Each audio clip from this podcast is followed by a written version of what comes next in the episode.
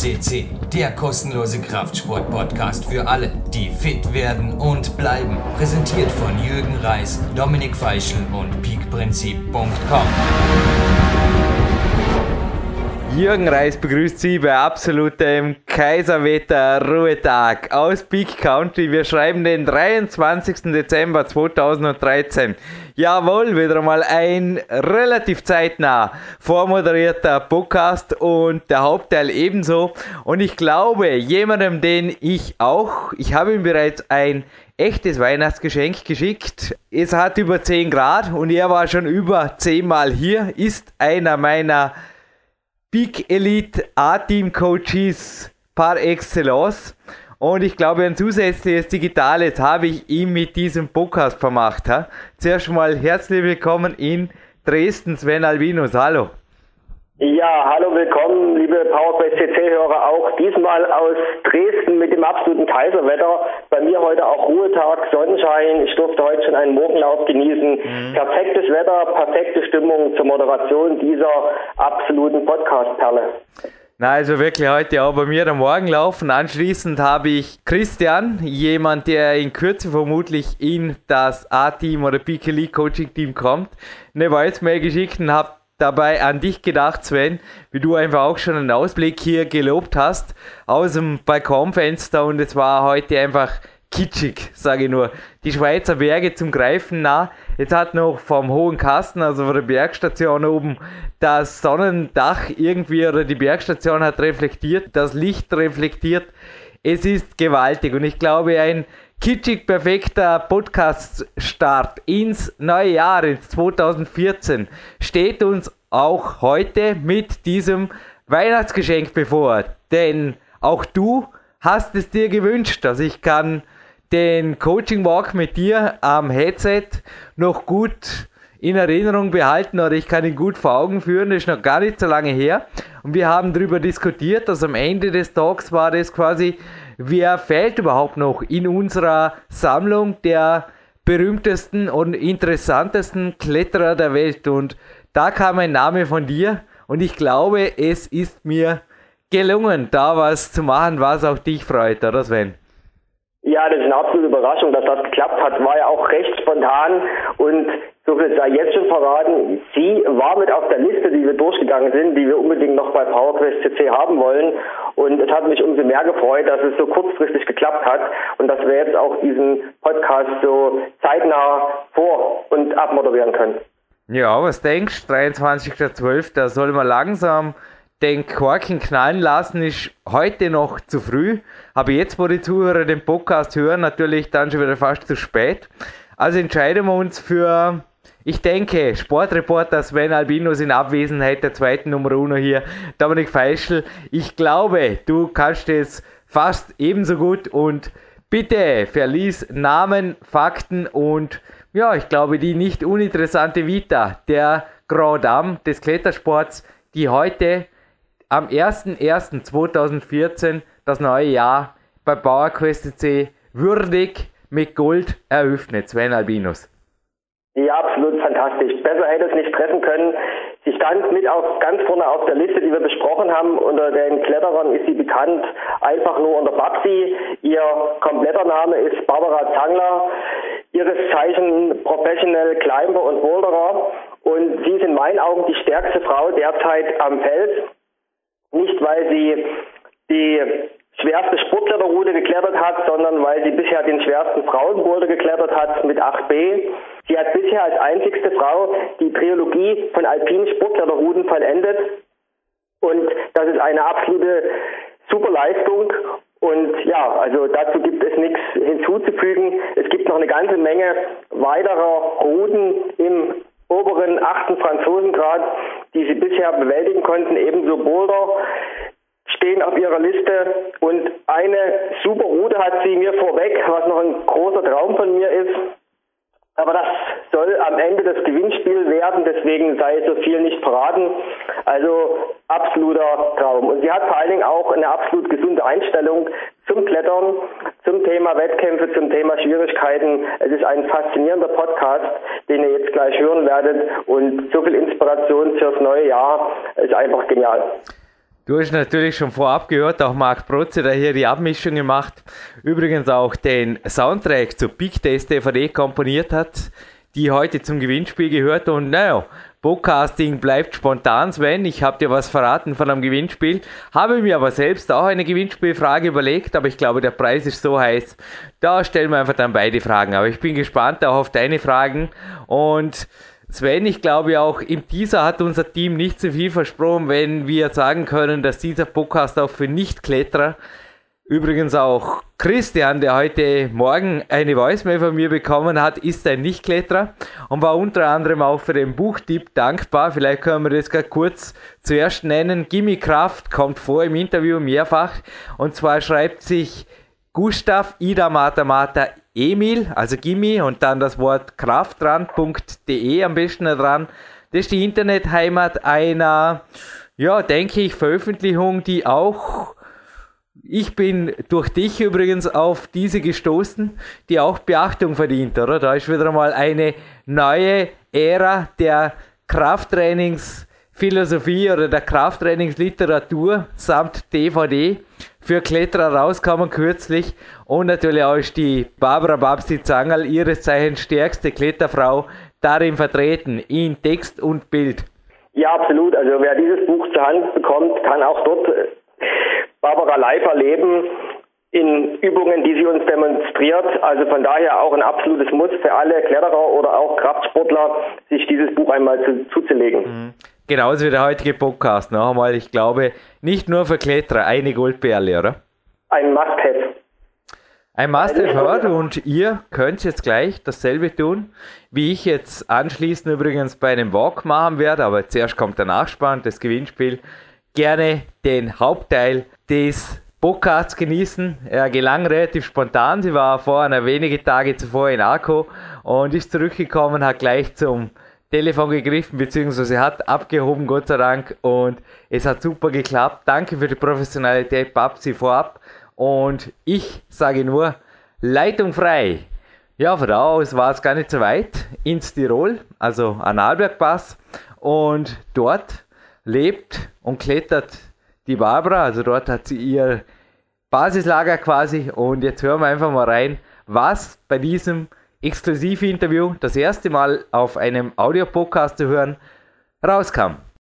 Es ist soweit. Jürgen Reis begrüßt Sie live on tape zu diesem Neujahrs-Special. Wir sind jetzt im Hauptteil der Sendung und direkt hier am Coaching-Handy die Babsi Barbara Zangerl. Ein herzliches Willkommen zuerst einmal.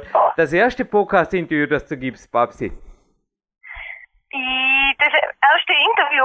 Podcast-Interview. Das erste Mal, dass du auf dem Internet-Podcast bist. Yes, genau. Es ist das erste Podcast-Video.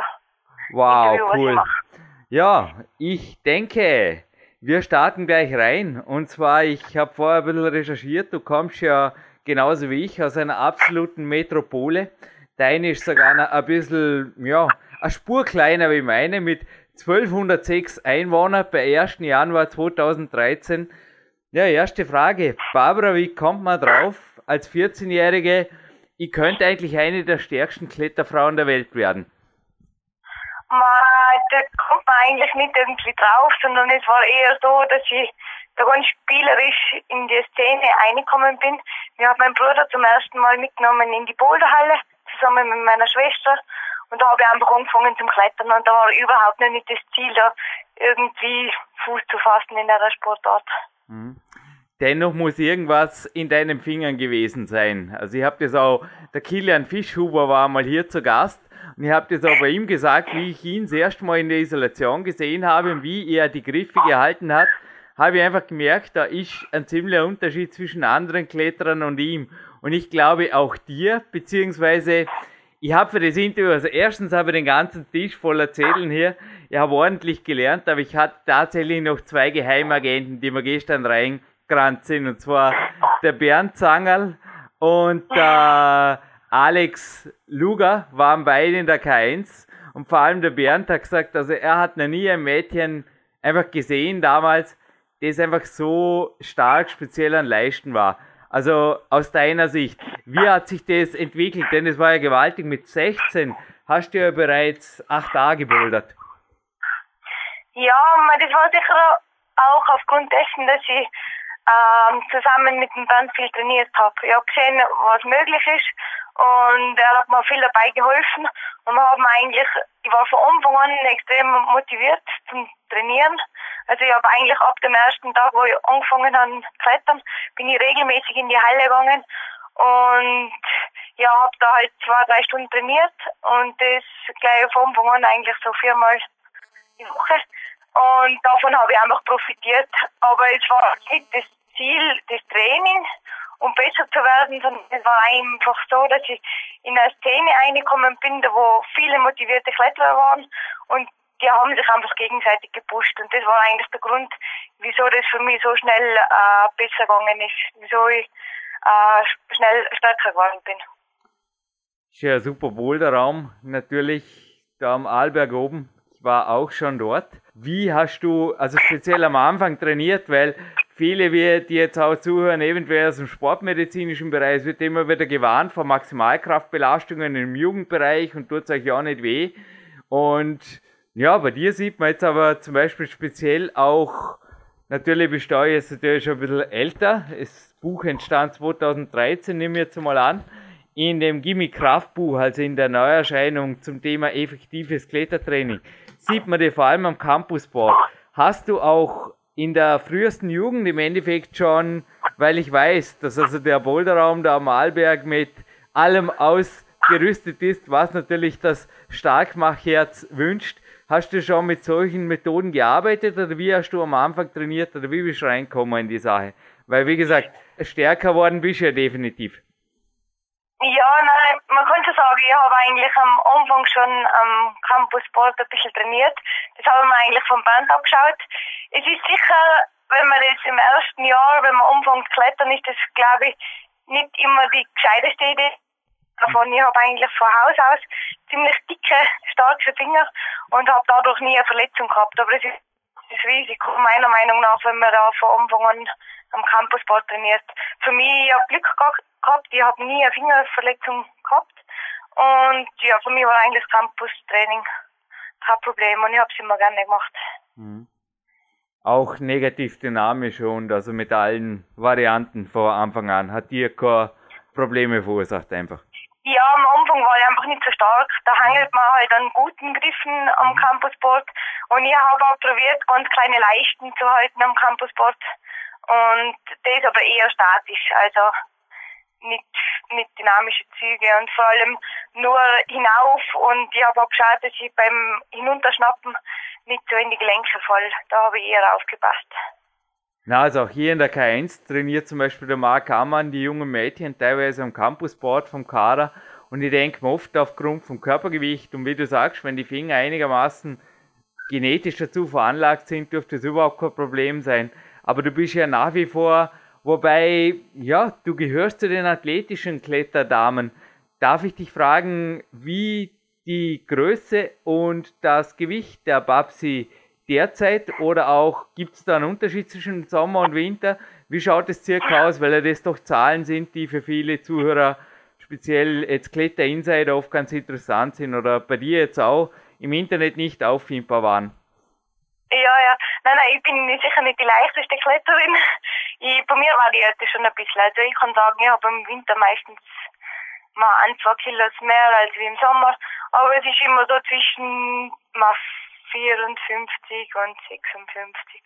Mhm. Sowas. Also ich kontrolliere das nicht regelmäßig. Aber es ist halt so, wenn ich im Sommer draußen viel unterwegs bin, viel beim Alpinklettern bin, da ist man den ganzen Tag unterwegs und das zehrt auch ziemlich und da bin ich automatisch immer ein bisschen leichter. Ich schaue schon, dass ich mich gesund ernähre, aber für mich ist jetzt das Gewicht nicht so ausschlaggebend. Also ich bin da nicht voll unter Kontrolle und schaue, dass ich immer genau das gleiche Gewicht habe zum Klettern. Wie klein oder groß bist du? Ich bin 1,63 Meter. Mhm. Also ein, zwei Weihnachtskekse über Weihnachten jetzt am Arlberg oben. Darf auch mal sein, oder? Muss es immer die Gemüse, muss es immer die Gemüselasagne sein? Du merkst, ich habe ein bisschen recherchiert über dich. Ja, die Gemüselasagne, die gehört immer noch zu meinen Favorites, aber natürlich, also mal Weihnachtskekse zu Weihnachten, das gehört einfach dazu. ab und zu. Der Bernd hat gestern, ich habe gesagt, wie kann ich die Barbara ein bisschen zum Lachen bringen und dann hat er gesagt, ist gar nicht so einfach, ist gar nicht so einfach. Die, also, also aufs Essen und so brauchst du, nein, nein, das ist ein völliger Blödsinn, da brauchst du nicht ansprechen. Und nee, am liebsten mache ich völliger Blödsinn. Also, Gemüselasagne. Werden Sie viele denken, bist du Vegetarierin oder wie streng oder wie loose nimmst du das? Denn ich muss gerade vorher lachen, in einem Interview auf deiner Sponsoren oder auf der Seite eines deines Sponsors hast du am Ruhetag gesagt, du machst am liebsten, also du hast Englisch geantwortet, hanging around, relax, relaxing, go swimming or eating. So, ja, give us an inside view into a day of Papsi, an Eating Day oder an Ruhetag, oder wie sagt man da, oder gibt es da Unterschiede, oder wie strukturiert sich das circa? Ein Ruhetag für mich ist schon ein Tag, wo ich relax. Also wenn ich davor zum Beispiel zwei oder drei Tage geklettert habe, mhm. dann mache ich am Ruhetag wirklich nicht viel. Im Sommer kann ich sein, ich liege irgendwo zum See, gehe ein bisschen schwimmen und mache sonst nicht viel. Und mhm mal sonst essen gehen, mal, ich finde es voll lässig zum Beispiel, wenn man in einem anderen Land ist, in einer anderen Kultur und dort einfach das Essen probiert, das wo da halt äh, lokal ist und und ja, ich finde, das gehört einfach dazu. Mhm. Aber jetzt Schwimmen, ist das ein Ausgleichssport für dich, den du auch im Winter betreibst, in einem Hallenbar oder? Na, mit Schwimmen, da meine ich eher Plansch. also richtig ruhig da und relax. Wir haben, einiges, wir haben einiges gemeinsam, ja. Aber bist du jetzt nochmal endgültig ein letztes Mal zurück zu der Gemüselasagne? Bist du Vegetarierin oder ist irgendwas Spezielles oder sagst du einfach, ich bin eine, ja, wie du es gerade gesagt hast, eine Querdurchesserin, was es halt gibt bei den Gastgebern? Mm, ja, nein, ich bin sicher keine Vegetarierin, aber ich muss sagen, ich koche mir selber oft, also sehr wenig Fleisch. Mhm. Ist sehr wenig Fleisch, weil ich einfach mal das vegetarische Essen schon eher bevorzugt. Aber Beispiel, wenn ich in, Südafrika bin, in die Rocklands, da wo das Fleisch das Beste ist, was es eigentlich gibt dort, dann ist ich auch gerne ein Steak. Mhm. Aber ich bin definitiv keine Vegetarierin oder so. Die Gemeinsamkeiten, die häufen sich. Ähnlich wie ich, also aber eine Trainingsfrequenz von drei, vier Tagen, wenn ich jetzt Boulder ziemlich das Auslangen finde, hast du gemeint, im Winter in der Halle geht mehr. Also wie hast du jetzt speziell die letzten Jahre, da hast du ein bisschen umgestellt, dein Wintertraining gestaltet? Fangen wir einfach mal bei der Woche an. Es war, glaube ich, von der Trainingsfrequenz wesentlich hochfrequenter, also früher, als du nur gebouldert bist. Ja, ich habe meistens so zwei Tage hintereinander Maximalkraft gebouldert. Also ich habe fast nie lange Boulder gemacht, sondern immer nur Boulder mit ähm, drei bis fünf Zügen. Und das so zwei bis drei Stunden. Und nach dem zweiten Klettertag habe ich immer einen Pausetag gemacht. Mhm. So habe ich früher trainiert. Aber heute trainiere ich eigentlich anders. Heute trainiere ich mehr, mehr Ausdauer und halt weniger Maximalkraft. Mhm. Also auch mehr Tage pro Woche. Ja, ich meine, es sind nie mehr als wie maximal fünf Tage pro Woche, was ich eh schon ziemlich viel finde. Aber wenn ich im Ausdauertraining bin, dann kann schon sein, also fünf Tage Ausdauertraining die Woche, das geht ganz gut. Wie gestaltet sich so ein einzelner Tag, so eine einzelne Einheit? Da gibt es mehrere Einheiten pro Tag, machst Antagonistentraining. Führ uns einfach mal durch einen Trainingstag à la Babsi Zangerl. Ja, also bei mir ist es so, im, also ich mache im Winter ein spezielles Training in der Halle, das wo ich im Sommer eigentlich nicht mache. Und da starte ich am Anfang vom Winter meistens mit äh, Maximalkraft, einfach mit Bouldern, mit einem Aufbautraining. Da wo ich einen Boulder zum Beispiel mit 15 Zügen oder so, den klettere ich zehnmal hintereinander mit wenig Pause und dann wechsle ich zu einem anderen Boulder und mache das gleiche nochmal. Das ist so starte ich eigentlich mein Training. Und danach äh, gehe ich einfach normal bouldern mit Freunden und probiere schwierige Boulder. Und am Ende von meiner Trainingssaison, da gehe ich dann Ausdauerklettern. Da gehe ich dann wirklich fünfmal die Woche ähm, in die in die Sportkletterhalle und da Routen spulen. Das ist eigentlich das Training. Und ich muss für meinen Rücken, weil ich eine Verletzung habe, weil ich einen Bandscheibenvorfall habe, muss ich ein Ausgleichstraining machen. Und das ist äh, das meiste Training, ist da so Konzentrationstraining, so Balancetraining auf das Slackline oder ich habe so ein Balanceboard, wo man draufsteht und wo man einfach ausgleichen muss. Das sind ganz einfache Übungen, aber die fordern ganz viel Konzentration. Und das ist eigentlich äh, die Übungen, die sollte ich jeden Tag so mindestens 15 Minuten machen. Das nervt ein bisschen, weil sie fad sein, aber so, somit kann ich halt, habe ich meine Verletzung im Griff und habe keinen Rückfall und habe keine Probleme mit meinem Kreuz. Du wirst es nicht glauben, mir ist 2009 auch ein bisschen der Rücken, ja, im Rücken ist das Klettern ab und zu ein bisschen zu viel geworden und ich mache dieses Interview derzeit auf einem Theraband Balancekissen. Macht Spaß. Aber jetzt äh, schweres Krafttraining und irgendwas, Kreuzheben oder äh, ja, Hyperextensions, also was im Kraftraum, machst du für deinen Rücken oder für die Antagonisten nicht? Nein, das mache ich nicht. Ich habe einmal angefangen, da wo die Verletzung noch ziemlich frisch war, mit Training im Fitnessstudio und da sagt er vielleicht was die Kinesis-Wand, wo man viel mit, äh, mit Bänder macht und mit, mit eigenem Körpergewicht und wenig mit Zusatzgewicht. Und dazu mal hat mir das ziemlich geschadet.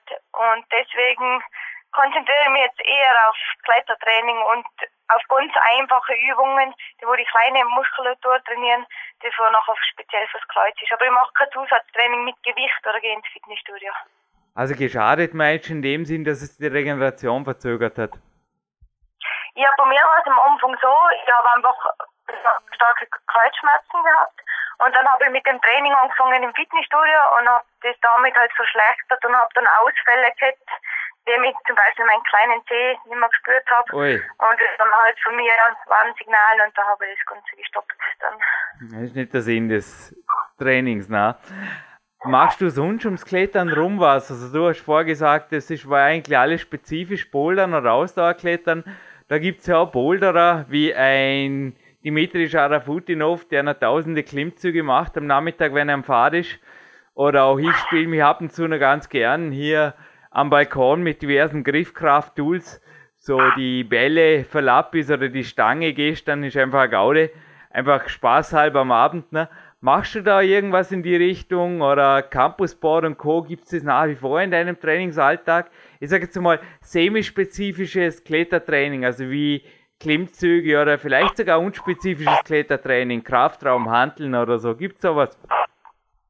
Na, Kraftraum, Handeln, sowas mache ich überhaupt nicht. Das Einzige, was ich mache, ist eigentlich die Übungen, die Balanceübungen auf dem Betsyball mit Schwingstab oder auf dem Balancetrettel und ab und zu mache ich äh, auf dem Griffboard so statische Übungen äh, mit leichten Auflegern und Fingerlöchern. Mhm. Regenerative Einheiten, regenerativer Ausgleichssport wie Laufen oder Skitouren würde es ja natürlich anbieten, Skifahren oder sowas gibt es das? gehe eigentlich im Winter relativ viel Skitouren, das taugt mir ganz gut. Mhm. Mit Laufen habe ich ein bisschen Probleme mit meinem Kreuz, also ich gehe dann eher wandern mit, mhm. mit Stöcken. und ja, das ist eigentlich das, was ich mache. Und langlaufen im Winter ab und so. Ja, klar. Ist ja vor der Haustür alles, oder? Ja, genau. Oder ich gehe einfach mal leicht Sportklettern, da wo ich überhaupt keine schwere Route versuche oder so. Mhm. Oder auf Arco, oder? War ja eben ein Urlaub ja, angesagt, genau. glaube ich. Aber ja, wenn, genau. wenn ich jetzt sage Urlaub, du hast sehr wohl jetzt vermutlich auch für die Tage Arco, du kommst zu eben zurück. Danke, dass du mir dieses Interview wirklich ermöglicht hast. Ich habe mir nicht gedacht, dass wir das neue Jahr so fantastisch starten dürfen wie auf PowerQuest C Babsi. Aber du hast vermutlich Urlaub genommen, denn zu meiner nächsten Frage, du bist ja im Vergleich zu anderen Kletterdamen, da gibt es also einige davon, keine Vollprofifrau, sondern ich las, dass du als 50% Röntgenassistentin in einem Krankenhaus angestellt bist. Genau, genau. Also ich arbeite zu 50 und es ist so aufgeteilt, dass ich immer ein paar Tage hintereinander arbeite und danach wieder den Zeitausgleich gleich habe. Und das lässt sich ganz gut mit dem Klettern verbinden, weil es ist meistens so, ich arbeite eine Woche ziemlich viel und danach habe ich wieder eineinhalb Wochen oder zwei Wochen frei. Und das lässt sich halt variieren, ist ziemlich flexibel. Und das gibt mir halt die Möglichkeit, dass ich einen Ausgleich habe, dass ich mich eigentlich besser fürs Klettern wieder motivieren kann.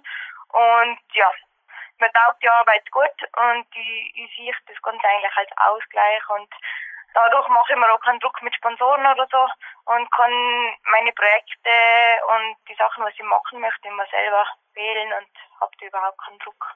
Dennoch hast du Sponsoren. Ich sage immer, wir bleiben werbefrei hier auf PowerQuest aber wir dürfen Danke sagen.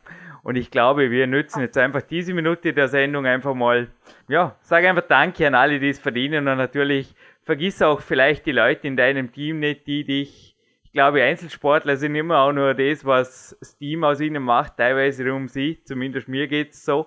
Und wer die Leute sind, die dich so stark gemacht haben letztlich.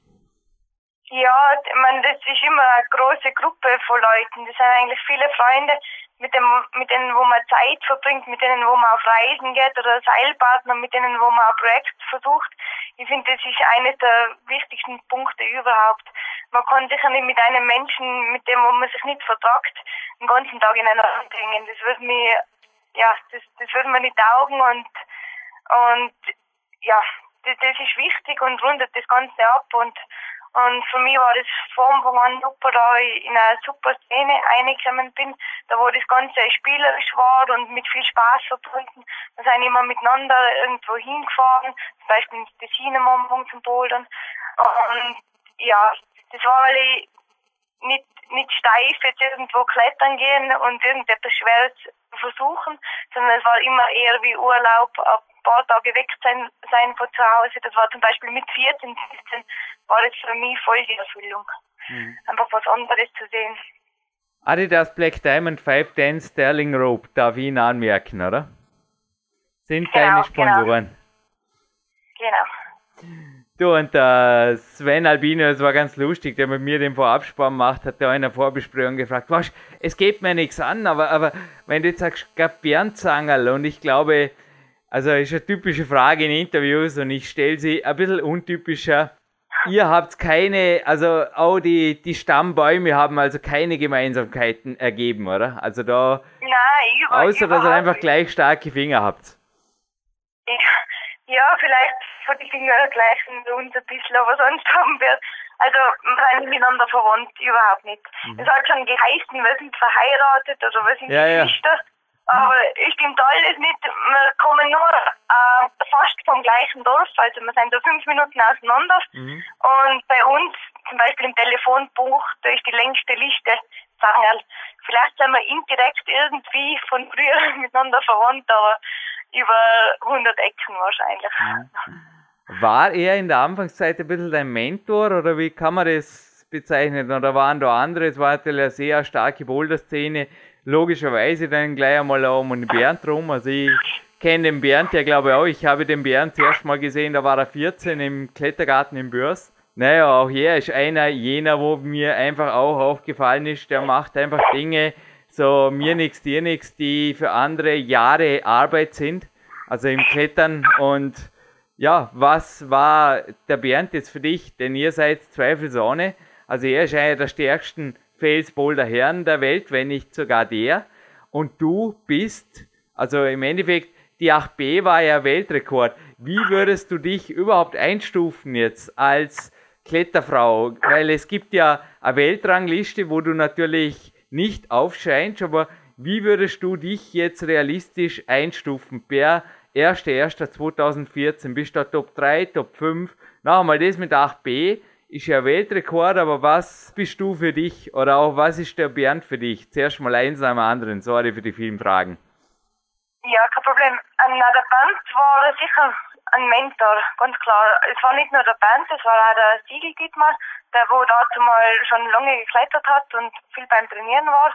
Und die haben uns dadurch geholfen, dass sie uns eigentlich immer mitgenommen haben, dass sie uns gesagt haben, wie man das Bouldern betreibt und, und ja, mit was es verbunden ist, mit Reisen und äh, gute Zeit miteinander haben.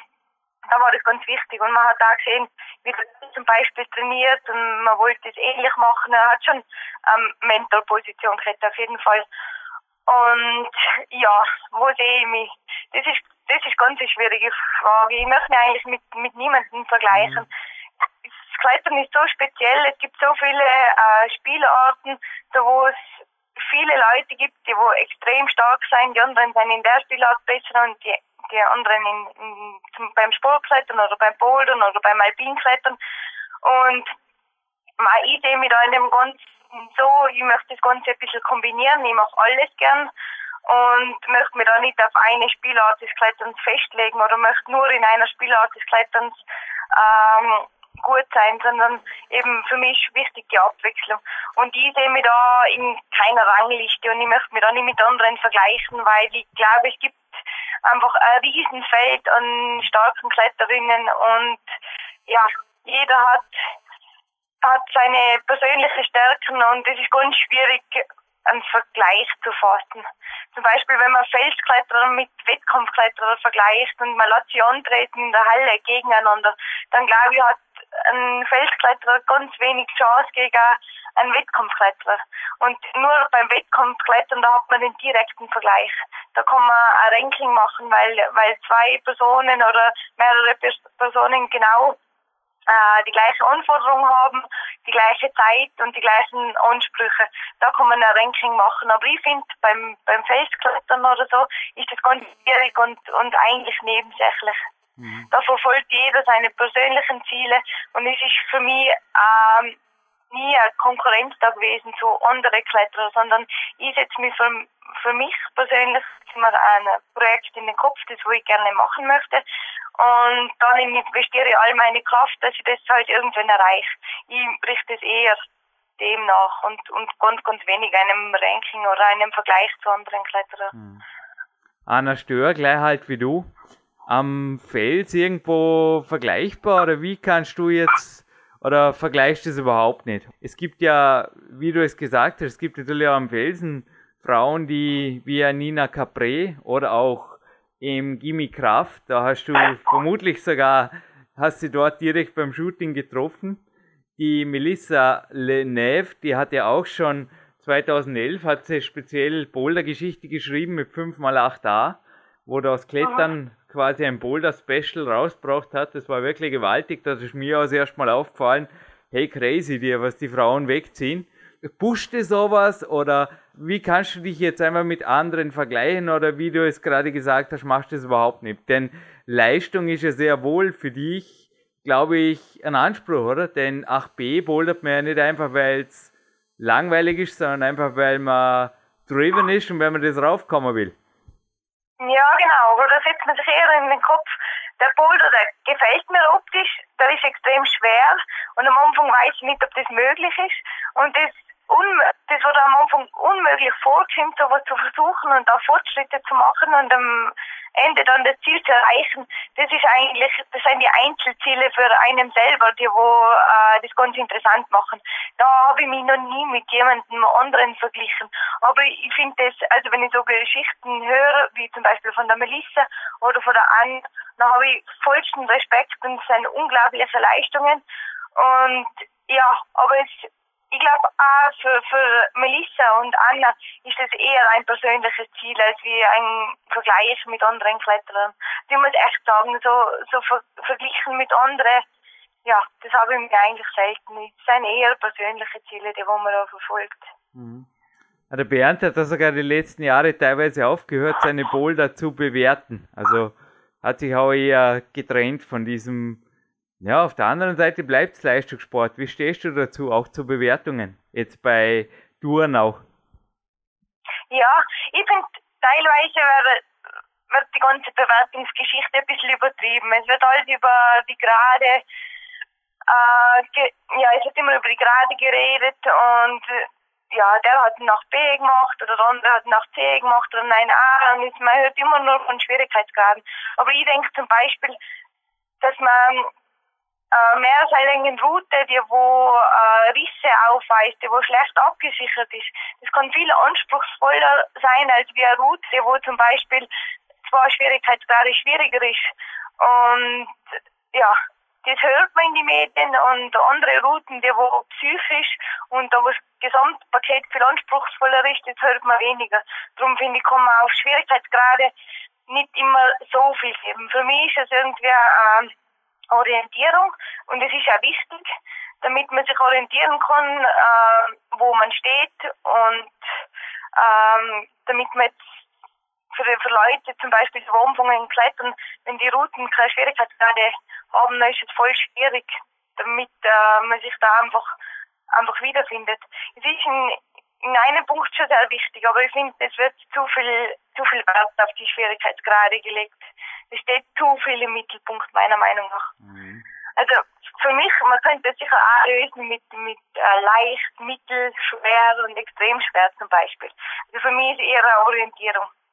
Aber es ist wichtig, weil wenn man ähm, Route oder ein Boulder, ganz egal, an seinem Limit schafft, umso schwieriger das er ist und umso mehr Kraft, dass man eingesteckt hat, umso mehr Energie, dass man investiert hat, umso mehr Freude kann einem so einen Durchstieg zum Beispiel auch machen. Also es ist in dem Sinn schon wichtig, dass man Sachen probiert, ja, wo am persönlichen Limit liegen. Der Alex Luger ist da gestern an der Stelle ins Schwärmen gekommen, weil ich glaube, du hast jetzt vor allem natürlich aufs Gebirge angesprochen, da gebe ich dir absolut recht. Also ich bin ab und zu den Deal eingegangen beim alpinen Sportklettern, dass einfach der Kletterpartner eine leichte führt und nicht dann die schwere, weil er wusste wenigstens, dass ich Bohrhaken habe. Aber der Alex Luger hat gemeint und es hat sich auch, also die beiden VIP-Gäste gestern in der K1 sind wirklich ins Schwärmen gekommen. Es hat sich auch entdeckt mit dem, was der Bernd ergänzt hat zum Bouldern. Wenn andere aufgeben, dann laufst du erst so richtig heiß. Also der Alex hat definitiv gemeint, also wenn er oder wenn, wenn jeder Normale einfach sagt, ich, ja, ich habe einfach die Kraft nicht mehr, es wird langsam gefährlich, dann steigst du noch einmal in die Seillänge ein und steigst durch. Und der Bernd hat auch gemeint, also wenn ich 30 Mal einen Zug probiere, dann höre ich vielleicht irgendwann einmal auf. Und sie macht ihn aber 31. Mal nach drei, vier Stunden, also so war es früher, und zieht ihn durch gib uns ein bisschen eine, wenn ich jetzt richtig liege, ein Inside View in deine Denke oder wie funktioniert das? Ja, wie funktioniert das? Man früher war so beim Bouldern, da war man bei den Aufwärmbouldern und ich habe gerade mal ein halbes Jahr gebouldert und ich habe nicht verstehen können, wieso ich den Zug nicht zusammenbringe und wieso das bei anderen so leicht ausschaut. Und da bin ich einfach so lange unter den Bouldern sitzen geblieben, bis ich den Zug geschafft habe. Das hat mich einfach motiviert und ich wollte einfach nicht glauben, dass das geht. Also die und drei, vier Stunden waren keine Übertreibung von Bernd, oder? oder von mir jetzt? Drei, vier Stunden, ja, da hat er vielleicht schon ein bisschen übertrieben, aber es hat schon sein können, dass ich einfach zwei Stunden länger unter dem gleichen Boulder geblieben bin als wie die anderen, zum mhm. Beispiel. Und jetzt, ähm, ist so, dass ich mich ziemlich gut motivieren kann für Mehrserlingen. Und da ist es schon so, dass der Kopf ganz eine wichtige Rolle spielt, weil man einfach mehrere schwierige Längen hintereinander klettern muss. Man wird schwächer und hat, kann, es kann sein, dass man dann überhaupt keine Energie mehr hat, körperlich komplett fertig ist. Aber man muss vielleicht noch die schwierigste Route von dieser Tour klettern. Und da ist es bei mir zum Beispiel dieses Jahr so gewesen, im Kaiser, in der Kaisers neue Kleider, da ist die, äh, die achte Länge die schwierigste. Und da habe ich zum Beispiel sieben Versuche gebraucht, bis ich sie durchsteige. Und ich war im ersten Versuch schon komplett fertig. Aber mein Kopf war einfach so fokussiert und so motiviert, dass ich das jetzt schaffe, weil ich schon so viele schwierige Längen hinter mir habe und weil ich so nahe vor dem Ziel bin, dass ich durch meinen Kopf eigentlich viel mehr möglich machen kann, als wie körperlich noch da wäre. Also das ist dann eher Motivation und einfach der Wille, dass ich das unbedingt machen will jetzt. Mhm. Aber wie gehst du jetzt ran an eine Sache am Felsen, wenn du jetzt weißt, dass am nächsten Tag eine schwere Tour am Plan steht? Also es war jetzt gerade in der Bulletin, war ein interessantes Interview mit dem Herrn Schlierensauer und der hat gemeint, dass er viele Weltcups schon in der Nacht davor gewonnen hat. Also dass er einfach im Endeffekt den Sprung, den perfekten Sprung, sich zuerst beim Video angeschaut hat sogar und dann einfach visualisiert hat und eine schlaflose Nacht in Kauf genommen hat. Wie strukturiert sich das bei dir? Also wann geht quasi der Tag los und wie geht's dann am Fels ab? Weil in der Halle, da ist ja alles oft relativ, ja, man kann gut aufwärmen, man hat einfach alles, was man braucht als Sportlerin und am Felsen ist ja oft alles speziell im Gebirge schon im wahrsten Sinne des Wortes ein bisschen wilder. Mhm. Ja, na, beim, beim Sportklettern habe ich das auch ganz wenig. Da da habe ich noch nie eine schlaflose Nacht gehabt, nur weil ich irgendeine schwierige Route probieren will. Das ist eher locker, probiere einfach und schau, wie gut dass es läuft. Und wenn es mir nicht läuft, ist mir auch egal eigentlich. Aber ich muss sagen, zum Beispiel dieses Jahr, da habe ich mich schon ein bisschen mehr damit befasst. Gerade bei die, äh, bei den letzten zwei Projekten wie Silbergeier oder Kaisers neue Kleider, da war es dann schon so, ich habe die einzelnen Längen ausgecheckt und war mir sicher, ich kann klettern, aber es war doch noch ziemlich weit weg, weil es einfach so viele Längen im Stück sind und so viele Züge, wo man sich merken muss. Und für mich war einfach wichtig, dass ich die Dritte und die Griffe hundertprozentig in meinem Kopf habe und dass ich keine Fehler mache. Weil wenn ich irgendwo einen Fehler mache, das ist so limitiert und es kann einfach sein, du machst zwei Fehler zu viel und du schaffst es einfach. Und da war es dann schon so, also in den Tagen, wo man denkt dann, okay, morgen könnte ich schaffen, da war schon so, da habe ich schlecht geschlafen und ich bin die Züge nochmal im Kopf durchgegangen bis zum Schluss. Das hat mich schon ein bisschen nervös gemacht und und ziemlich beschäftigt. Aber dann direkt in der Wand, also sobald ich dann eingestiegen bin, habe ich das dann wieder komplett wegschalten können. Da war es eher so in die leichteren Längen, da habe ich viel nachdenkt und habe ziemlich nervös geklettert und, und unsicher. Aber in den schwierigen Längen, da ist eigentlich abgelaufen wie in einem Programm, also einstiegen mhm. und, und wieder abgespeichert. Mhm. Ja. Aber es läuft nicht immer so. Manchmal muss ich sagen, bin ich ziemlich nervös und kann mich schlecht konzentrieren vom Kopf und manchmal funktioniert es halt besser. Mhm. Wenn es nicht klappt, also wie machst du es jetzt regenerativ oder wie schnell gehst du wieder rein? Weil oft ist natürlich auch, wenn die Bedingungen speziell im Gebirge gut sind, Frage von einem Herbst, der irgendwann ein Ende findet und da sollte man das auch irgendwann abknipsen. Also wie gehst du einen, das wollte auch das Wenner wissen, wie gehst du mit einem Tag am Felsen um, speziell auch was die Details bei der Regeneration, Cooldown und so weiter angehen? Ja, da muss man sich schon ziemlich gut einteilen. Im Kaiser war es jetzt so, da haben wir genau gewusst, wir haben noch maximal eine Woche Zeit, dann kommt der Schnee und dann ist vorbei. Und vor allem war es da so, dass man in der ersten schwierigen Länge, da waren die Griffe meistens im, nass in der Schlüsselstelle und da hat immer mindestens drei Tage gut sein müssen, Wetter, damit die Griffe halbwegs trocken sein. Und da muss dann schon ein bisschen ähm, gut planen, dass das halt funktioniert und es hat auch viel mit Glück zu tun einfach. Und ja, also für mich war es einfach Glück, dass es dieses Jahr noch funktioniert hat und ich nicht nächstes Jahr wieder hingehen muss, weil da würde sich das Ganze ändern. Wenn du nächstes Jahr wieder hingehen musst, dann musst du das Ganze wieder ein bisschen eintrainieren und da ist es sicher nicht so, dass du hingehst und gleich fit bist als wie im Vorjahr, da wo du halt knapp davor warst. Das dauert wieder ein bisschen, da brauchst du wieder ein bisschen Einspielzeit, dass du dich dann gewöhnst und ja, das hat bei mir jetzt viel mit Glück zu tun. Und ich brauche immer, also nach einem Tag in einer Mehrserlängentour, was oft zehn Stunden sein, brauche ich am nächsten Tag mindestens einen Tag Pause und besser sein eigentlich zwei. Zwei bare Tage. Genau. Babsi, eine der letzten Fragen. Und zwar vor mir liegen nicht nur zahlreiche Kletternmagazine und natürlich Gibt es das nächste Jahr eigentlich wieder? Gibt es nächstes Jahr ein 20. Filmfest in St. Antau mit einem neuen Film für dich? Oder wie schaut's aus? Ich bin mir noch nicht sicher, ob sich das nächstes Jahr ausgeht. Aber entweder nächstes oder übernächstes Jahr wird es wieder was geben. Mhm. Beim Thema Projekte, Filme. Also es war jetzt ein Film von dir beim 19. Filmfestival im August 2013. Same, same, but different. Wo gibt's das oder wie kann man von dir einfach mehr zu sehen kriegen als die, sie sind zwar echt lässig und auch sehr amüsant, die YouTube-Clips, aber sehr kurz, wann gibt's mehr von dir?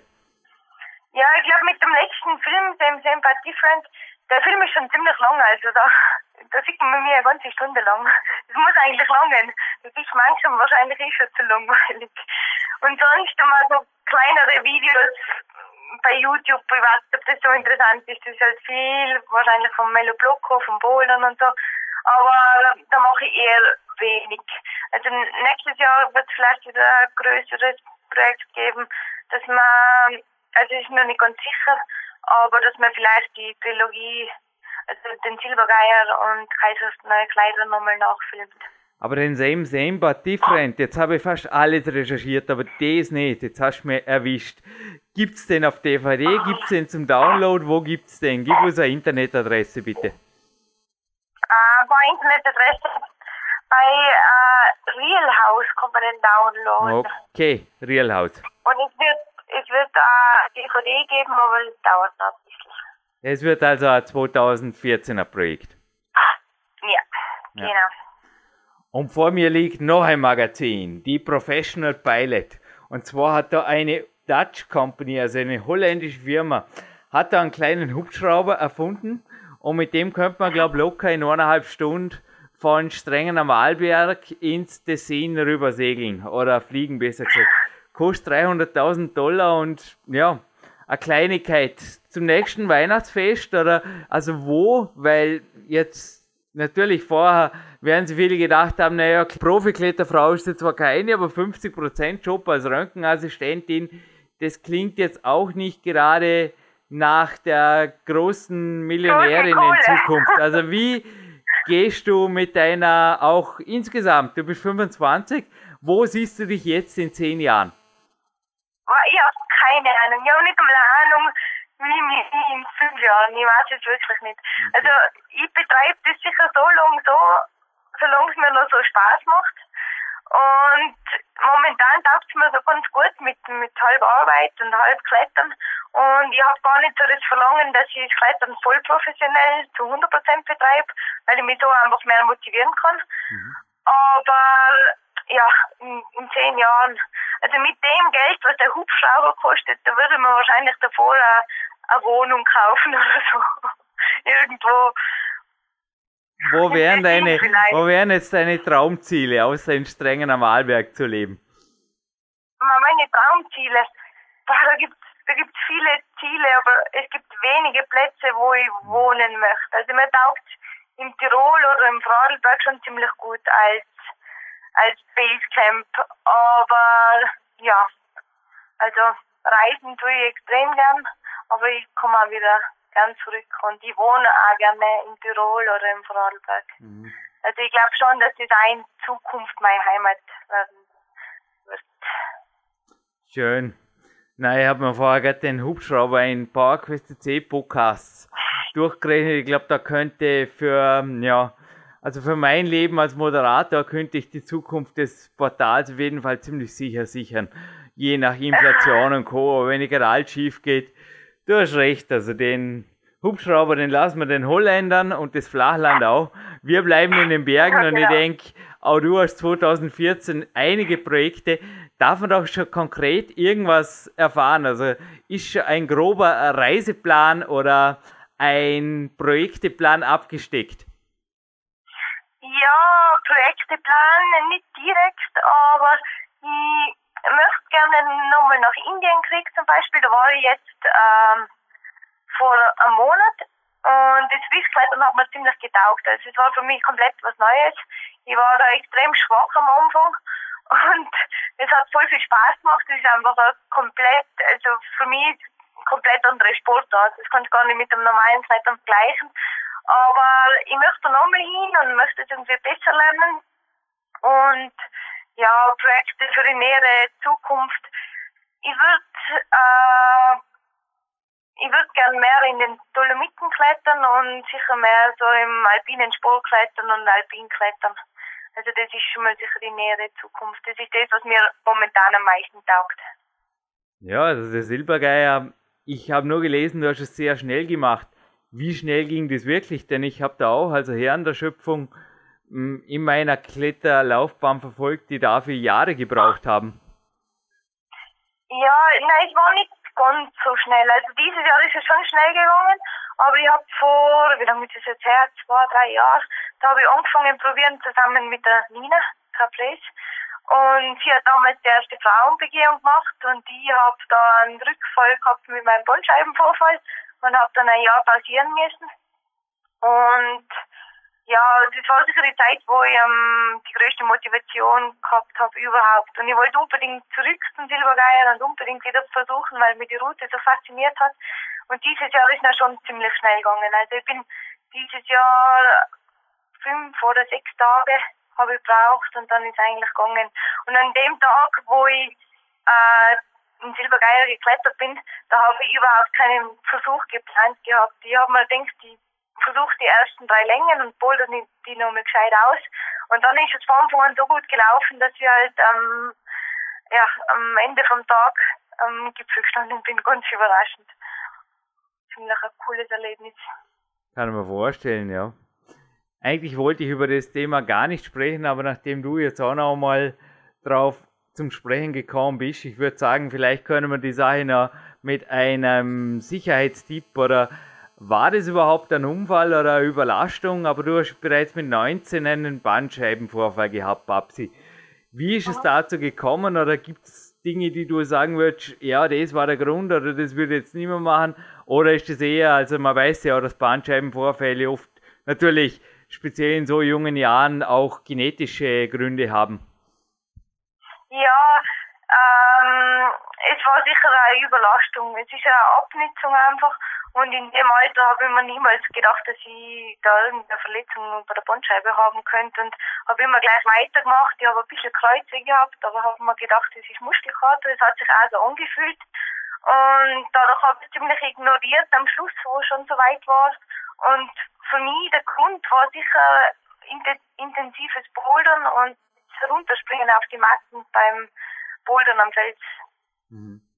Das war sicher der Grund, wieso ich die Verletzung habe. Aber es ist, äh, ich glaube, du musst ganz viel zusammenspielen über Jahre, dass es halt, bis es zum Bandscheibenvorfall kommt. Und ich glaube auch, dass das mehrere Leute haben und zum Beispiel gar nicht merken. Also es kommt immer davon, ein Bandscheibenvorfall ist eigentlich, ja, in dem Sinn nichts wirklich Besonderes oder sehr Dramatisches. Ich glaube, das haben mehrere Leute, aber erst wenn, wenn die Bandscheibe auf den Nerv drückt, dann spürt man einen Schmerz und davor nicht, obwohl man die Bandscheibe eigentlich schon verletzt hat. Also ja, ich meine, in dem äh, Zeitpunkt war es ziemlich äh, deprimierend, wo ich das äh, wo ich die Verletzung frisch gehabt habe. Ich habe lange Pause machen müssen, habe zurückstecken müssen, habe äh, nicht mehr bouldern können und so. Aber im Endeffekt habe ich für mich was Neues gefunden und ja, ohne, ohne die Verletzung hätte ich vielleicht gar nicht richtig probiert, äh, die ganzen anderen Spielarten des Kletterns. Für mich war dazu mal der komplette Fokus aufs Bouldern. Und erst zu dem Zeitpunkt, wo die Verletzung da war, habe ich mir mal überlegen müssen, ja, was mache ich jetzt, wenn das Bouldern nicht mehr so ganz funktioniert. Hm. Aber was für Tipps würdest du jetzt jemandem geben, egal ob beim Boulder oder beim Seil, um möglichst schon mit dem Rücken umzugehen? Weil immer abklettern ist natürlich auch nicht möglich, aber ideal wäre es im Training, oder? In deinen Augen jetzt, wenn du jetzt mit Jugendlichen trainierst, wenn du auf den Rücken Rücksicht nehmen willst, ist Abklettern auf jeden Fall besser als Abspringen auf einer Weichbodenmatte, oder? Ja, definitiv. Also ich, ich merke es jetzt total. Also ich bin jetzt immer beim Abklettern und äh, kletter meistens in Boulderhallen, da wo weichere Matten sind. Zum Beispiel im Flierstab haben wir ganz weiche Matten, das ist komplett egal, wenn ich von ganz oben runterspringe. Aber äh, schmerzhaft ist erst, wenn richtig harte Matten sein, die wo wenig dämpfen und du springst immer von oben runter und bist vielleicht schon äh, ja, ziemlich müde und, und machst das immer wieder, dann kann es schon sein, dass es mit der Zeit einfach ein Rückenproblem gibt. Ich glaube, das ist ganz normal. Das ist für andere wahrscheinlich, ja, je nach Veranlagung schlimmer und für die, für die einen halt, da macht es jahrelang nichts. Und am Seil kein Problem, ist einfach weicher. Ja, aber du schaust ja genauso wie ich, wer dich sichert, oder? Das ist einfach schon ein Kriterium. Wenn dich wer hart sichert, kann natürlich Seilklettern für den Rücken auch Gift sein. Ja, ich meine, hart sichern, das ist jetzt nicht so schlimm für den Rücken, aber man klatscht halt an die Wand und man tut sich anderweitig weh. Also hart sichern ist sicher extrem gefährlich, gerade im alpinen Gelände ist das, ja, No-Go eigentlich. Und da ja, man muss mit seinem Sicherungspartner schon, also man muss dem Sicherungspartner vertrauen können und das kann nicht, nicht jeder sein eigentlich. Bei mir ist schon so, ich gehe mit Le Leuten klettern, mit denen, wo ich öfter unterwegs bin und denen, wo ich einfach vertraue und da, wo das nicht, nicht vorkommt. Und sonst kann ich mich auch nicht nur aufs Klettern konzentrieren, sonst habe ich einfach viel mehr Angst, wenn ich weiß, ich, mhm. ja, ich falle hart ins Seil oder jemand passt nicht so gut auf. Letzte Frage. Trinkst du Kaffee? Ich liebe Kaffee. Du liebst, du liebst Kaffee. Also es gibt kein Klettern. Also der Gabriel hat mal gemeint, der ist noch live before Coffee. Der Wolfgang Gülli hat auch gemeint, das sei ein Teil des Kletterns. Also bei dir ist auch Kaffee und Klettern gehören zusammen. ja, ist ganz wichtig. Also ohne den Frühstückskaffee geht bei mir eigentlich nicht viel. Und über den Tag, wie viel, wie viel darf es da sein? Gib uns ein bisschen einen Überblick. Da gibt es ja auch Extremvarianten. Also die einen dosieren höher, die anderen weniger. Weil ich könnte sicher äh, vier Tassen am Tag trinken, aber ich halte mich zurück und schaue, dass ich in der Früh einen Kaffee trinke und dann noch maximal einen zweiten und nicht mehr. Aber ja, ich muss mich schon zurückhalten ein bisschen. Es ist ab und zu schwierig. Wenn du mal hier in der K1 vorbeikommst, die Einladung auf einen Kaffee steht und eventuell, wenn du Lust hast, dann auch ein paar Touren mit mir, vielleicht lässt sich mal engagieren. Das Parkplatz Ja. CC-Studio befindet sich zufällig 500 Meter Luftlinie von der K1 Kletterhalle Dormen entfernt. Ja, Ja, da werden wir uns sicher mal treffen, denke ich. Ich bin eh im Winter öfter da. eben, ja, ich hab's gehört. Brutal stark ist die. Boah, die, die, die Babsi, Halle- Babsi Zangerl. Halle meistens nicht so. Hat mir letztens ein, ein Kletterpartner erzählt, der hat gesagt, ja, das kommt glaube ich nicht von ungefähr. Wäre der Silbergeier hochkommen, des Kaisers neue Kleider, dann würde er auch in der K1 relativ stark sein. Was jetzt auf jeden Fall schon per Post, wenn du mir die Adresse noch gibst hinterher, dann, also schriftlich gerne natürlich, nach Strengen am Arlberg ist ein kleines Weihnachtsgeschenk und da ist eine Probiase Calciumpackung drin. Mein Tipp dafür auch vorher die Frage mit dem Kaffee. Es war nicht nur die Einladung von mir betreffend. Probier es mal, also nicht in Kaffee reinkippen, aber probier es in Kombination mit Koffein. Könntest es natürlich auch mit einem Red Bull kombinieren, wobei, ja, also keine Ahnung, vielleicht zufällig in deinem Umfeld schwirren ja ein, zwei Red Bull, Sugarfree oder sowas rum. Ich habe gestern ein, zwei in der Halle rumwandern gesehen, also wäre auch eine Möglichkeit. Schmeckt ein bisschen besser im Kaffee, aber das bringt auf jeden Fall noch was für die Schnellkraft. Viel Spaß, kannst du mal probieren. Wobei, ich habe mir gerade gefragt, wenn du noch mehr Schnellkraft hast, gehst du wahrscheinlich durch die Decke im Boulderraum oder so. Nein, nein, nein, nein. So schnell passiert das nicht. Aber vielen Dank. Klingt gut. Werde ich versuchen. Ja, geht an dich raus. Mhm. Aber allerletzte Danke. Frage, Schnellkraft. Sprünge, speziell jetzt auch weite Geschichten, trainierst du das noch oder seit dem Rücken eher zurückhaltender? Weil das sind ja oft extreme Geschichten, die man dann ja auch im Boulder Weltcup ab und zu sieht. Reizt dieser Zeugs oder, weil im Gebirge brauchst du das natürlich so gut wie gar nicht. Ja, also dynamische Züge schon. Also ich schaue schon, dass ich in der Halle dynamische Züge probiere. Ich bin da ziemlich schlecht. Also das sind sicher meine Schwächen, Sprünge und dynamische Züge. Da sind die Profis sicher die, die Wettkampfboulderer. Aber ja, ich schaue schon, dass ich das auch ein bisschen kombiniere mit statischem Klettern. Weil alles statisch machen in einer Tour kann man eigentlich selten. Es sind immer wieder ein paar dynamische Züge dabei. Ja, mit ein paar letzten Gemeinsamkeiten und fünf Minuten über der Zeit würde ich sagen, lasse ich dich weiter einen Tag. Ruhetag, Trainingstag, Arbeitstag. Äh, Trainingstag. Ich werde heute noch bouldern gehen. Wünsche ich dir zuerst viel Spaß beim guten Cappuccino und dann viel Spaß im Boulderraum. Babsi, vielen Dank für jede Minute. Du hast das neue Jahr hiermit eröffnet mit einer Goldperle der besonderen Art. Ich Ja, vielen Dank für die Einladung. Hat mich gefreut. denke, wir hören uns, sehen uns und bis bald eventuell hier in Dormien. Danke, Babsi. Mhm. Bis bald. Dankeschön. Ja, Jürgen Reis und Sven Albinus hiermit wieder zurück im Studio. Und Sven, ich glaube, dieser Podcast, was waren für dich die Elemente, die am essentiellsten waren oder die für dich das Weihnachtsgeschenk zum Weihnachtsgeschenk gemacht haben, zum Digitalen? Ja, es ist einfach ihre Art, die Sicht der Dinge, die sie hat aufs Klettern, aufs Leben insgesamt. Und was mir besonders gut gefällt, dass wir jetzt eine Profikletterin im Podcast haben, die normalerweise gar keine Profikletterin ist, weil sie geht zu 50 Prozent arbeiten und ist damit viel näher an den ganzen Kletterinteressenten, die alle meistens nicht die Möglichkeit haben, ihr ganzes Leben lang aufs Klettern auszurichten, sondern sie zeigt vielmehr, wie es auch geht, Klettern und Arbeiten in einer absoluten Symbiose zu gestalten und trotzdem ganz vorne mit dabei zu sein. Und das ist einfach absolut genial. Und ich hatte es im Vorspann schon gesagt, mittlerweile ist ja nun das Klettern immer mehr kommerzialisierter geworden und ihre Sicht der Dinge auf Schwierigkeiten, auf das Thema, das Miteinander am Fels, das ist einfach sensationell und das gibt so viel Spirit, dass man eigentlich nur noch raus möchte und, und, und klettern gehen. Also das ist einfach, ich hätte für, für mich als Weihnachtsgeschenk oder als Neujahrsgeschenk keinen besseren Podcast geben können als Motivationsspritze für das neue Kletterjahr. Einfach genial. Sven, auch du teilst es ja seit Jahren so ein, du bist als Unternehmer aktiv, aber hast jetzt auch im Dezember mehrere Wochen in der Türkei verbracht, genauso wie du dasselbe im Februar, glaube ich, wieder planst. Bei mir ist es auch so, dass ich sehr wohl Hobbys neben dem Klettern habe. Also ich sage einfach, das Klettern ist mein Hauptberuf, aber natürlich habe ich Hobbys, würde ich nicht sagen, Zweitberufe. Und das Podcast moderieren gehört dazu, genauso wie das Personal Coaching. Und ja, der Tag ist lang genug. Speziell das Klettern natürlich kein Sport, der jetzt wirklich limitiert sich halt irgendwo. Oder natürlich auch an einem Ruhetag gehört Propriozeptivtraining dazu. Auch jetzt hinterher der Walk und die Saunarunde gehört dazu. Hey, und weißt du, was ich heute noch mache, Sven? Ich darf einen Schlüssel organisieren von einem ja, Trainingszentrum hier in der Nähe und sowohl am 24. als auch am 31. auf jeden Fall trainieren. Aber naja, selbst für Trainingssüchtige, zu denen ich mich sicherlich zähle, sind halt irgendwann mit 30, 40 Trainingsstunden pro Woche mal locker, findet man locker das Ausmaß.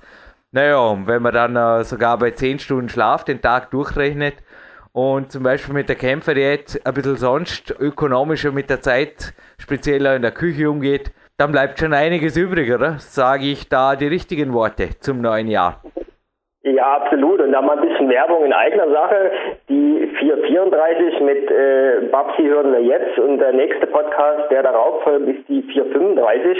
Und weil du gerade diesen Schlüssel erwähnt hast von diesen diversen Trainingszentren da in Dornbirn, ähm, nächste Woche dann folgt das elfte Trainingslager mit Sven Albinus, die 435 unbedingt hörenswert, weil dann hört ihr, was voriges Jahr um dieselbe Zeit in Dornbirn abging, trainingsmäßig. 433 war schon übrigens im Dreigespräch mit dem Sebastian Förster und mir. Sebastian hat mir vorher auch gerade gemeldet. Und ja, es ist eine bewegte Zeit und auch eine Zeit des Dankesagens. Sven, wenn du erlaubst, ich werde nicht um Spenden bitten, weil da kriegen wir böse E-Mails, das war echt mal ein Hit. Da hat uns jemand gemeldet, ja, was, was das soll, dass sie da immer Spenden bitten, Ansage macht, das würde ja eh nicht funktionieren. Hätte das funktioniert, hätte ich schon lange damit aufgehört, habe gesagt, gut, höre ich damit auf, kauft euch halt bitte einen Hubschrauber. Aber wir geben, nein, Scherz beiseite, wir geben hier auf jeden Fall Produktetipps weiter, zwar vollständige, genauso wie es Gimme Kraft vorher noch eine Homepage-Adresse bekommen hat, gimmicraft.de und der Hubschrauber, wenn ihr ihn euch gönnen wollt, das ist natürlich der Bal V1, habe ich noch recherchiert. Und ihr könnt den ja zum Beispiel noch durch einen Ultra HD TV ergänzen, dann wären es 310.000 Dollar. Ich habe mir das vorher durchgerechnet. Bei Ende 2014 werden, ich sage jetzt einfach mal so, es ist so, dass mich Schlimmer wie 2013 wird es einfach nicht mehr, weil es war einfach eine große finanzielle Belastung hier im Studio, weil die Fassade saniert werden wollte und da waren einfach Leute, die geholfen haben. Und ich sage jetzt einfach, ihr braucht nicht spenden, ich sage jetzt einfach Dankeschön. Wie gesagt, ihr könnt auch einen Hubschrauber kaufen, einen Ultra HD TV, ist mir auch okay. Der Sven kann uns hinterher sagen, was er mit 310.000 Dollar machen würde. Ich sage jetzt erst mal ein großes Danke an die Spender, die 2013 primär Nora, Conny und Andreas waren. Dann habe ich ein großes Danke zu sagen an das Team, das hier hinter der PowerQuest CC steht. Ohne ich habe eigentlich den netten Job hier, genauso wie das Sven, ich muss nur quatschen. Ohne die einfach nichts ging, technisch, abmischungstechnisch und auch was die Musik angeht. Sebastian, Marc und Andy, Danke, danke, danke. Genauso ein Danke an dich, Sven, oder auch die ganzen anderen Moderatoren wie der Sebastian, die natürlich auch nicht bezahlt werden. Und die, die wirklich die Sache hier rausgerissen haben und wo ich jetzt schon sagen kann, bei Ende 2014 werden voraussichtlich circa 500 Episoden, 500 Podcasts bei PowerQuest CC online sein. Inklusive der Specials. Das sind die Leute, die mich bei Trainingslagern besucht haben, bei Seminaren und sich coachen ließen. Und ich nenne jetzt einfach mal ein paar Namen, die Betreffenden wissen, wer gemeint ist. Der Ivan, der Holger, der Andreas, dann hatte man zwei Christians, ein Kletterer, ein Nicht-Kletterer, der Dominik, der Wolfgang.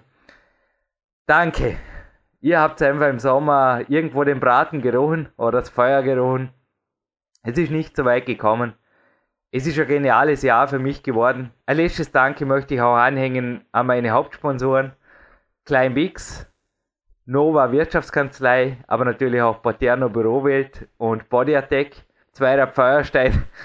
Habe ich heute auch dran gedacht, bei plus 10 Grad braucht man Kaute, wer in Zukunft weder Auto noch Hubschrauber brauchen. Ich schaue, dass der Podcast da unter anderem weiterläuft und dass es uns Dinge macht. Geld ist Energie. Mit der Energie, die mir zufließt, auch durch euch, danke die es für mich wertvoller machen, wie was tust du mit 310.000 Dollar, Sven Albinos? Vermutlich einen Hubschrauber kaufen und einen Ultra HD TV dazu, oder? also da bin ich ganz bestimmt nicht mehr hier. Da ist ein ganzes Jahr noch klettern oder zwei oder drei oder wie auch lange das Geld reicht. Zwei Jahre, da kannst du keine, aber kannst du da klettern gehen? So teuer kannst du keine klettern gehen. Hey, ich habe das vorher im Podcast umgerechnet. Ich bin auf etwas weniger als 5000. Also nochmal, wir sind seit 2007 online. Das könnt ihr jetzt selber ausreden, ist aber nicht die Gewinnspielfrage, okay? Und wir haben jetzt bei Ende 2014 voraussichtlich 500 Podcasts online, okay? Und würde man das Geld, also ich habe das ungefähr, also die Abmischungskosten, die Serverkosten, ich habe das grob runtergerechnet, würde man das einfach in PowerQuest C investieren zum heutigen Geldwert, wären das 5000 Podcasts. Das wäre doch eine Gaude, ne? Ja, absolut. Also da würde ich, da würde ich sofort unterschreiben. Aber der Hubschrauber, der, naja, sie brauchen übrigens Investoren, aber ihr könnt ja der Dutch Company da helfen. sie brauchen Investoren. Wir brauchen keine Investoren mehr, uns gibt schon. Wir brauchen nur Leute, die weiterhin ab und zu auch, ja, unsererseits schauen. Also danke Danke, danke. Coaching Walks, Seminare, Trainingslager und Telefoncoachings mit mir sind der direkte und beste Weg, um PowerQuest zu unterstützen, wenn euch diese Podcast-Plattform am Herzen liegt. Danke auch Sven an dich und ja, noch einmal das mit dem Jahr oder zwei Klettern, das überlegst du jetzt noch mal. Oder hat sich dein Lifestyle inzwischen völlig gewandelt? Kann man nicht vorstellen. Nee, absolut nicht. Also ich wäre wahrscheinlich immer einmal im Monat wieder zurück, um hart zu trainieren. Ich glaube für einen Kletterer eher ein Jahrzehnt oder so, je nachdem, wo du da hingehst. Aber auch du hast ja Pläne in die Zukunft, in die Richtung und ja, ich bin gespannt, wo auch dein Weg hinführt. Zumindest hoffe ich, es ist sich vor Weihnachten dieses Jahr nicht mehr ausgegangen. Geplant war es, wenn, dass er dich bald mal wieder hier nach Peak Country führt, denn du hast einen eigenen Boulderraum, den du im Schweiße deines Angesichts an einem Wintervormittag, an einem Ruhetag geschraubt und gehandwerkelt hast, noch nicht einmal ausprobiert. Ich sag dir nur, das Campusboard ist mega cool und das Griffboard, also das Triple Griffboard Campusboard, das jetzt auch, ich glaube, die kommt in wenigen Tagen raus, in der nächsten MBB und F bebildert drin ist Hedischen Hammer hat da schon viele Nichtkletterer in ihren Bann gezogen. Also da haben schon Nichtkletterer zwei Stunden nur am Griffboard auf, ab, auf, ab, hin, her, auf, ab verbracht. Das ist echt eine coole Aktion, dass wir das haben, auch dank dir, Sven. Ja, gerne, gerne. Also das werde ich auf alle Fälle ausprobieren im Frühjahr. Also da kannst du Giftkauf nehmen. Da gehen schon die Planungen dahin, dass wir irgendwas hinkriegen, dass ich dann zum, ja wohl zwölften Mal in Peak Country Station mache, um mit ihren Trainingslager zu machen. Sven, was bleibt noch? Ich denke, das Gewinnspiel und ja, wir sind natürlich so nett. Die Barbara ist wirklich, ja, einfach zurückhaltend wie irgendwas. Sie wollte nicht einmal ihre Sponsoren nennen, hast du das mitgekriegt? Und ihre Homepage ist auch nicht gefallen, darum auch hier jetzt das natürlich. Barbara-zangal.at ist die naheliegende Internetheimat und wenn ihr coole Bilder, coole Bildgalerie hat sie dort, oder auch Texte, interessante Hintergrundinformationen über sie sucht, ist das die erste Anlaufquelle und bei YouTube gibt es so einiges zum Schmunzeln und zum also einige Videos fand ich einfach nur nett. Wie ging es dir bei der Recherche rund um die Barbara? Absolut genial. Sie ist so sympathisches Mädchen und auch alle, die damit so auftreten, ob das der Dan ist. Das waren einfach coole Aussagen in den Videoclips. Apropos Videos, äh, ein Hinweis noch für alle PowerQuest CC-Hörer, die sich gerne den Film sehen, sehen by Different runterladen wollen.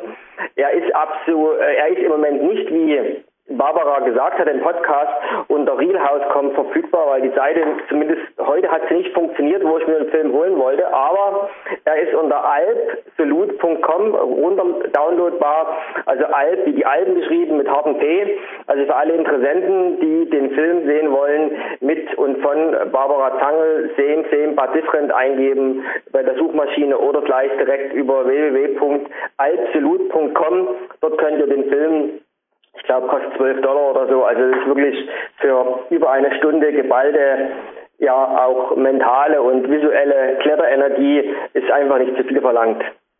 Cool, klingt cool. Apropos Film, apropos YouTube. Ich trainiere derzeit fast jedes Wochenende in Kletterhallen, in öffentlichen Kletterhallen, okay, auch in Deutschland. Und das war gestern so lieb. Also der Daniel hat seine Lektion, glaube ich, gelernt und nicht mehr vergessen. Er hat sich mir vorgestellt als, sind Sie der Herr Reis? Sind Sie der Herr Reis von YouTube? Und ich habe gesagt, Moment mal. Also meine Kletterpartner haben alle gegrinst. Und ich habe gesagt, Moment mal, da müssen wir jetzt, jetzt müssen wir nochmal von vorne beginnen. Also, bitte mich beim Vornamen ansprechen, okay, wenn ihr mich seht und kommt ruhig direkt auf mich zu, bevor also da mehrere und minutenlange schüchterne Blicke durch die Halle gehen. Das war, ja, das war Szene, das sehen sollen gestern. Sven, das war Gaude. Aber wie gesagt, die Sache ist also so, wir sind alle Kletterer normalerweise unter du miteinander und ich bin einfach auch ein Kletterer, ich bin einer von euch, fertig und nicht irgendjemand, der bei YouTube, ja, Bodybuilding meets Kleinbar wird übrigens in ähnlicher Form 2014, ist eines meiner großen Projekte, mit dem Konrad Wolf auch eine Fortsetzung finden, auch wenn es anders vermutlich heißen wird, aber da dürft ihr schon gespannt sein. Aber der Filmtipp vom Sven, auf jeden Fall auch Gold wert. Gut, dann würde ich sagen, machen wir einen Gewinnspieler, was tun wir, Sven? Ja, absolut. Was gibt es zu gewinnen? Ich habe hier bei mir stehen in unserer Vorbesprechung einmal die aktuelle Kletternausgabe gibt es zu gewinnen. Ja, die können wir immer dazu wäre, geben. Die kriegen wir her, ja. Das wäre die, für die eine Gewinnfrage, sage ich mal so, damit das auch alles eine Wertigkeit hat. Und für die zweite Gewinnfrage gibt es dann noch einmal Propiase Calcium, von dem auch im Podcast gesprochen wird. Und jetzt müssen wir noch ausknubbeln, wer zuerst seine Frage stellt, Jürgen. Ja, also meine Frage ist so schwer, dass ich nur zwei Preise dazugebe. Und zwar, wenn wir es gerade verfilmen hatten, die Peak Days DVD möge sie auch euch motivieren. Glaube ich auch ganz ein netter, motivierender Film, 108 Minuten. Und ein Climb X T-Shirt. Lacht mich hier gerade noch aus unserem Schrank an. Da habe ich alle Größen durchsortiert da. Gebt mir einfach eure Größe mit und ja, ich bin gespannt auf deine Frage und dann stelle ich noch meine, weil die ist gar nicht so einfach. Die ist ein bisschen ausgefinkelt. Hat übrigens auch wieder mit Filmen zu tun, Sven Albinus. Ja, meine ist auch nicht so einfach. Also das machen wir es diesmal echt schwer. Ja, es sind also, ja vier Preise hier also drauf.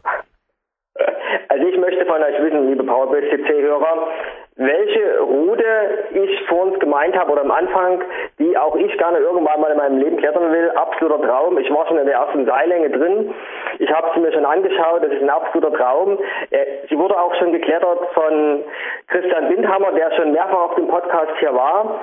Vielleicht sei so viel verraten, ihr werdet bei euren Recherchen im Internet oder über Barbara sicherlich auf diesen Weg, auf diesen Wegnamen stoßen. Es hat was mit einem Hotel zu tun auf einer italienischen Insel und mehr sei aber nicht verraten. Ja, meine Frage, die spielt sich einige Kilometerlein weiter nördlich ab. Jetzt wird es auch wieder schwierig, es ist auch wieder eine Mehrseillängenroute. Und zwar heißt sie Silbergeier. Aha, so einfach ist es. Nein, das ist eben nicht die Frage. Die hat sieben Seillängen und ja, das wissen wir auch alle, wurde vom BR-Kammerlander erst begangen. Soweit, so gut. Und jetzt hat aber bereits vor der Barbara eine ihrer Freundinnen diese Route wiederholt. Mit ihrem Lebenspartner. Und daraus entstand ein toller Film bei YouTube. Okay? Und dieser Lebenspartner, der letztes Jahr, 2013, seinen Abschied vom internationalen Wettkampfklettern genommen hat, der war bereits bei PowerQuest CC. Hm.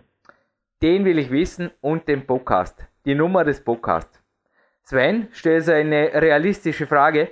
Das kriegen wir hin. Also das kriegen die Zuhörer von PowerPress. Also nochmal, eine Frau hat Silbergeier wiederholt. schon einige Zeit vor der Barbara.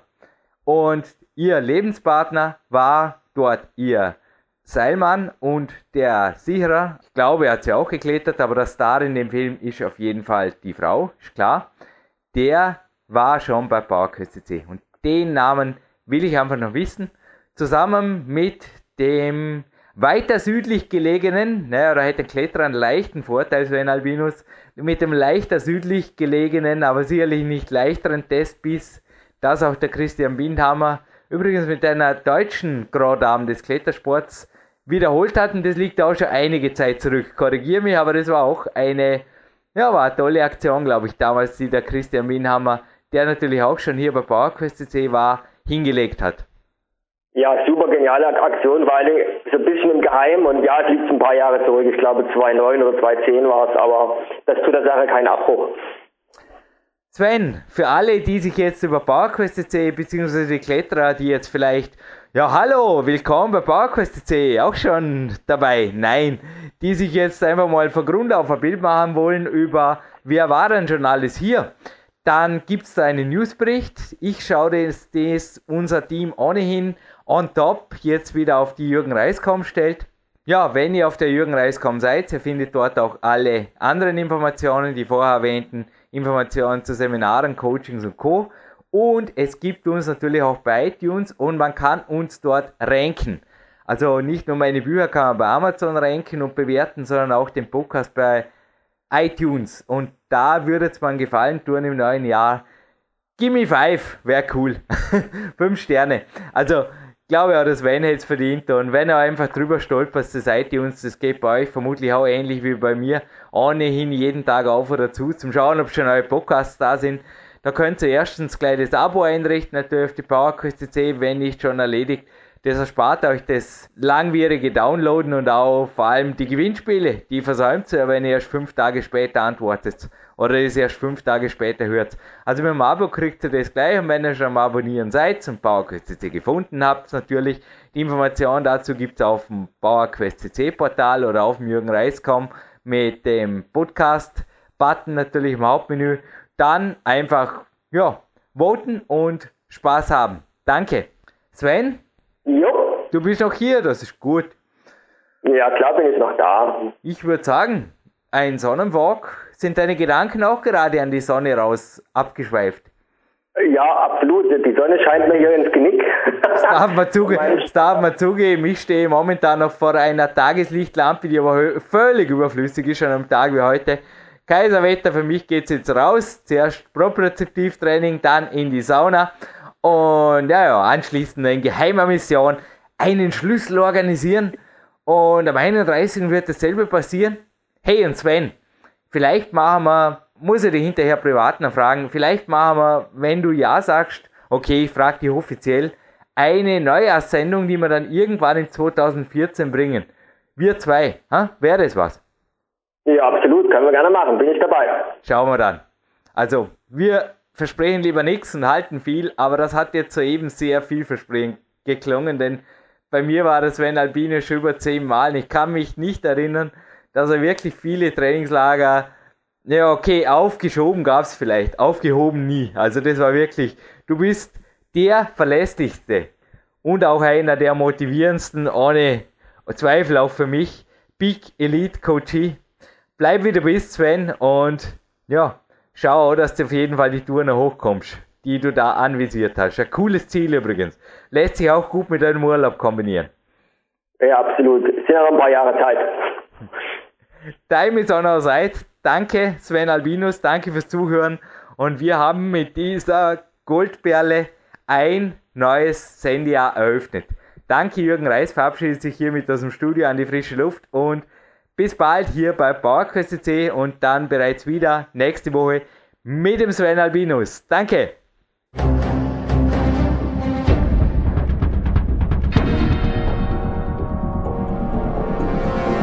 Fitness-Bestseller der Peak-Trilogie, kostenlose Newsberichte und weitere Podcasts von PowerQuest CC sowie Trainingssoftware, Supplemente und Trainingsausrüstung, Personal Coachings, Seminare, Workshops und mehr. Jetzt direkt im Internet auf www.peakprinzip.com oder www.jürgenreis.com.